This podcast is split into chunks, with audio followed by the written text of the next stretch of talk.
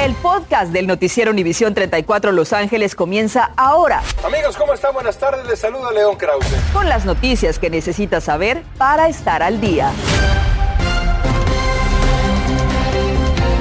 ¿Qué tal? Muy buenas tardes. Feliz viernes. Les saluda Osvaldo Borraes. Gracias por acompañarnos y bienvenidos a las noticias.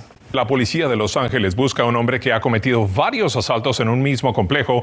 El 3 de abril fue captado por una cámara, entró a un departamento mientras sus habitantes estaban durmiendo y robó tarjetas de crédito que usó en varias tiendas. El 27 de abril regresó al edificio, fue reconocido por una víctima y se dio a la fuga. Dos días antes, el 25 de abril, también robó en otro departamento. Frecuenta el área de la calle 5 y el Boulevard Crenshaw y las avenidas Lawson y Western. Si lo reconoce, repórtelo a las autoridades. Por otra parte, el fiscal general de California, Rob Banta, anunció el enjuiciamiento de una red criminal que robaba en tiendas de todo el estado. El monto de los robos es de más de un millón de dólares en joyas que saquearon de las tiendas JCPenney y Sam's Club en nueve condados. El desmantelamiento de la red de Anton Salam y Marion Paul Tiley y otros acusados se dio tras dos años de investigación de septiembre del 2020 a febrero del 2021. En Santa Ana, la policía investiga un tiroteo que dejó a un hombre sin vida y otro herido. Los oficiales respondieron a un callejón de la cuadra 1400 de la calle Mini anoche y encontraron a dos heridos de bala. El primero dentro de un vehículo sin responder y el otro con heridas en el torso. Ambos fueron hospitalizados y uno está en condición estable, pero Roberto Itzelo, de 18 años, eh, pereció. Si usted sabe algo sobre este caso, por favor, llame a las autoridades. Para cualquier familia, planear el funeral de un ser querido es una situación angustiante y difícil. Ahora imagínese esto, que la funeraria en la que usted confió no cumpla con el contrato o deje que los cuerpos de sus seres queridos lleguen a un estado de descomposición. Julio César Ortiz ha investigado esto y nos dice qué es lo que se puede hacer cuando uno se encuentra en este tipo de situaciones. Buenas tardes, Julio César, cuéntanos. Osvaldo, muy buenas tardes. Las funerarias y crematorios en el estado de California son negocios que deben seguir reglamentos, de lo contrario pueden perder su licencia. Esta funeraria ya fue clausurada gracias a que familias denunciaron que el servicio que les prometieron no se cumplió y el trato a sus seres queridos fue inhumano. En una zona comercial del Valle de San Fernando quedó abandonada la funeraria donde autoridades encontraron 11 cuerpos en estado de descomposición, entre ellos niños, sin que sus familiares supieran lo que pasaba con sus cuerpos. The odor from inside the facility was so great that officials could detect it outside the facility. How would you feel if that was your loved one?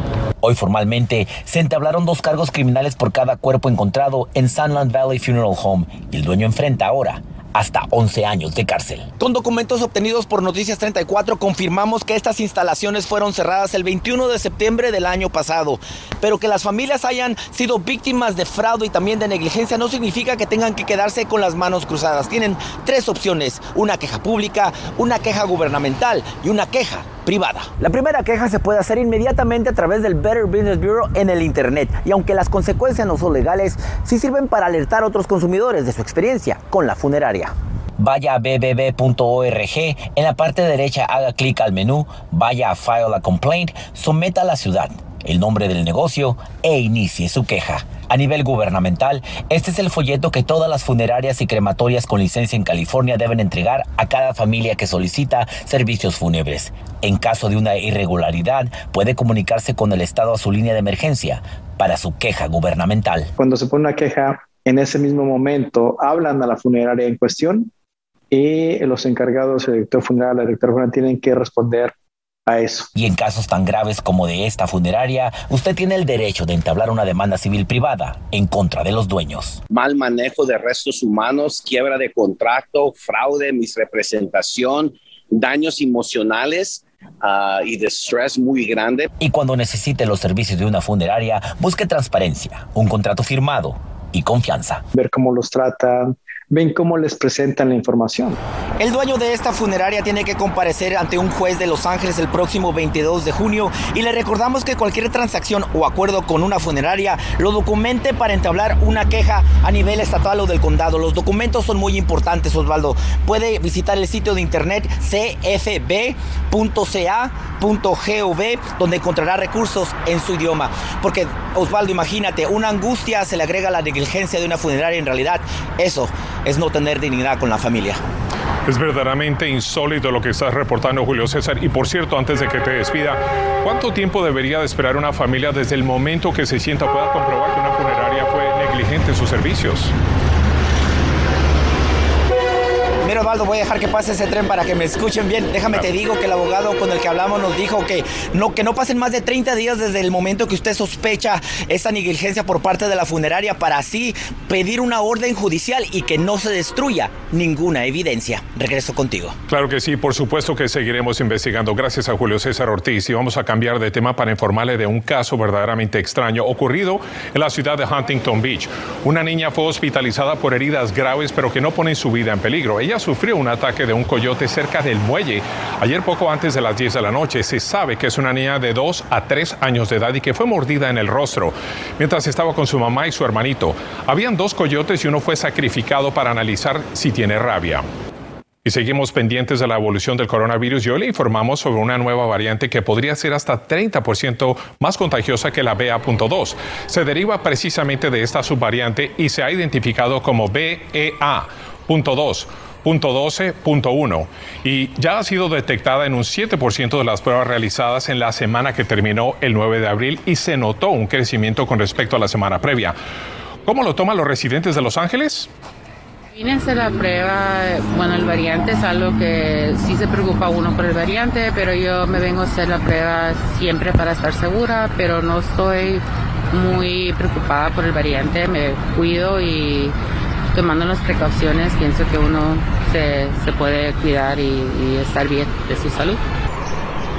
La directora de Salud Pública del Condado de Los Ángeles, Bárbara Ferrer, advirtió que esta nueva subvariante podría ser la responsable de la mitad de las infecciones en el estado en cuestión de días. Recordamos que a partir del primero de junio, más de 6 millones de personas del sur de California tendrán que limitar el uso de agua o enfrentar multas de hasta 2 mil dólares debido a la sequía que afecta al estado dorado. La medida fue anunciada por el Distrito Metropolitano del Agua. La restricción es algo sin precedentes, pero la gravedad de la sequía de más de tres años en nuestro estado obliga a reducir el riesgo a jardines, el riego a jardines por al menos una vez a la semana. De acuerdo con trabajadores de Union Station en el centro de Los Ángeles, el abuso verbal y los crímenes violentos se han vuelto el pan de cada día en ese lugar, haciendo el desarrollo de sus labores bastante peligrosas y en algún caso constantemente el blanco de ataques por parte de indigentes. Nadia Ley nos trae más información sobre lo que ha estado ocurriendo y lo que se encontró. Nadia, buenas tardes. Hola, ¿qué tal? Muy buenas tardes, Osvaldo. De los 21 trabajadores que limpian estas instalaciones de Union Station, 19 de ellos declaran haber sido amenazados o inclusive atacados mientras realizaban sus labores. Íbamos a, a dar limpieza al baño cuando me gritó Gerardo, Gerardo, Gerardo. Yo cuando alcancé a ver a la señora, le estaba dando de martillazos a la señora.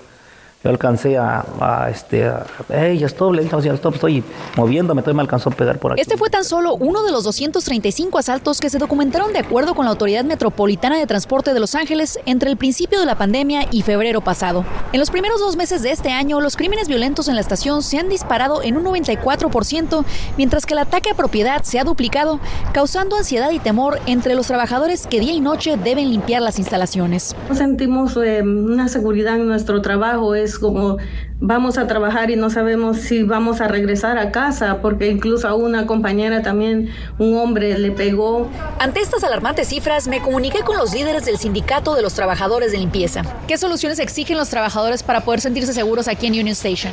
Están pidiendo seguridad, el derecho de poder trabajar con dignidad y respeto, pero están haciendo un llamado a todos los ángeles, a todos los políticos, decir, aquí tenemos que tener soluciones auténticas, reales, no más burocracia. A principios de este año, una mujer de 70 años que utilizaba la estación fue atacada por una persona con desórdenes mentales y murió víctima de sus heridas.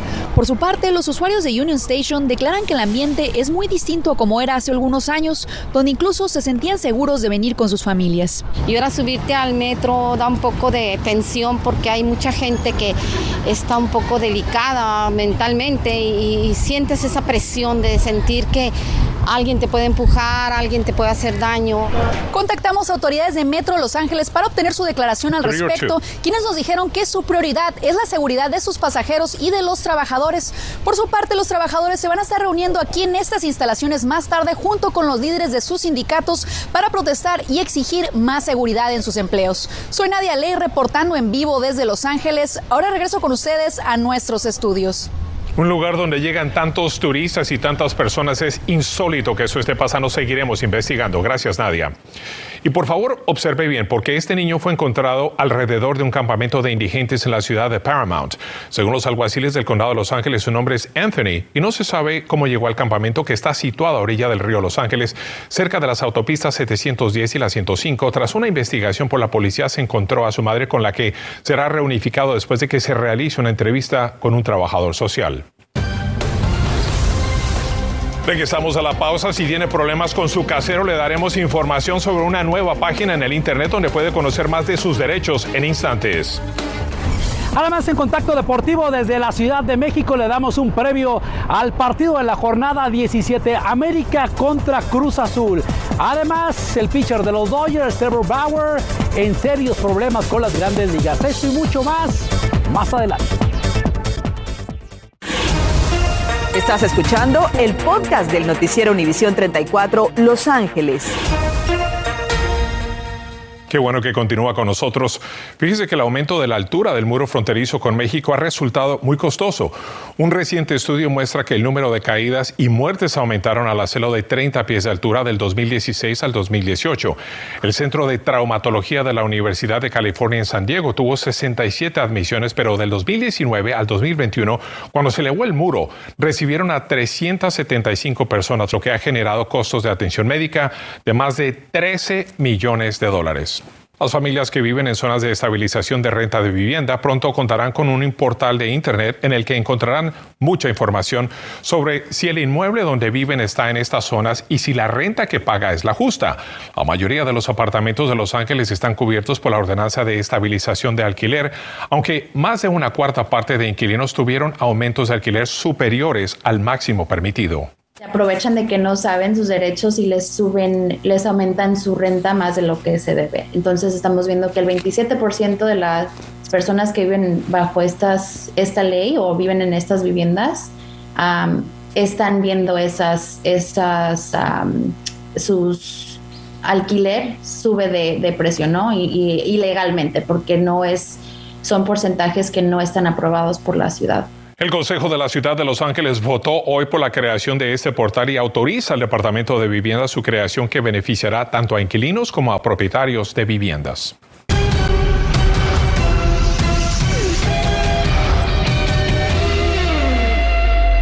Y es tiempo de los deportes. Nos vamos con Felipe Valenzuela, quien desde México nos trae toda la información. Adelante, Felipe. ¿Qué tal? Muy buenas tardes, ¿cómo les va? Bienvenidos a Contacto Deportivo desde la Ciudad de México, donde aquí mañana las Águilas del América se van a medir a la máquina cementera de Cruz Azul. Sí es cierto que esta jornada 17 es una de las más importantes para ambos equipos en este clásico joven. Ángel Romero, refuerzo de la máquina para este clausura 2022, descartó que hay una crisis en el seno de la máquina, mientras que las Águilas del América vienen embaladas. Seis victorias consecutivas. Trataremos de, corregir estos errores eh, en, esto, en este momento que es crucial, que en lo mínimo detalle se, se define un partido o una tanda y, nada, tratar de, como dije, de una vez por todas, eh, que el equipo entre con, con esa concentración. Eh, ahora tenemos un partido con Cruz Azul que es muy importante y después, bueno, trataremos de sacar los tres puntos y después, bueno, pensar en los resultados que, nos convenga después.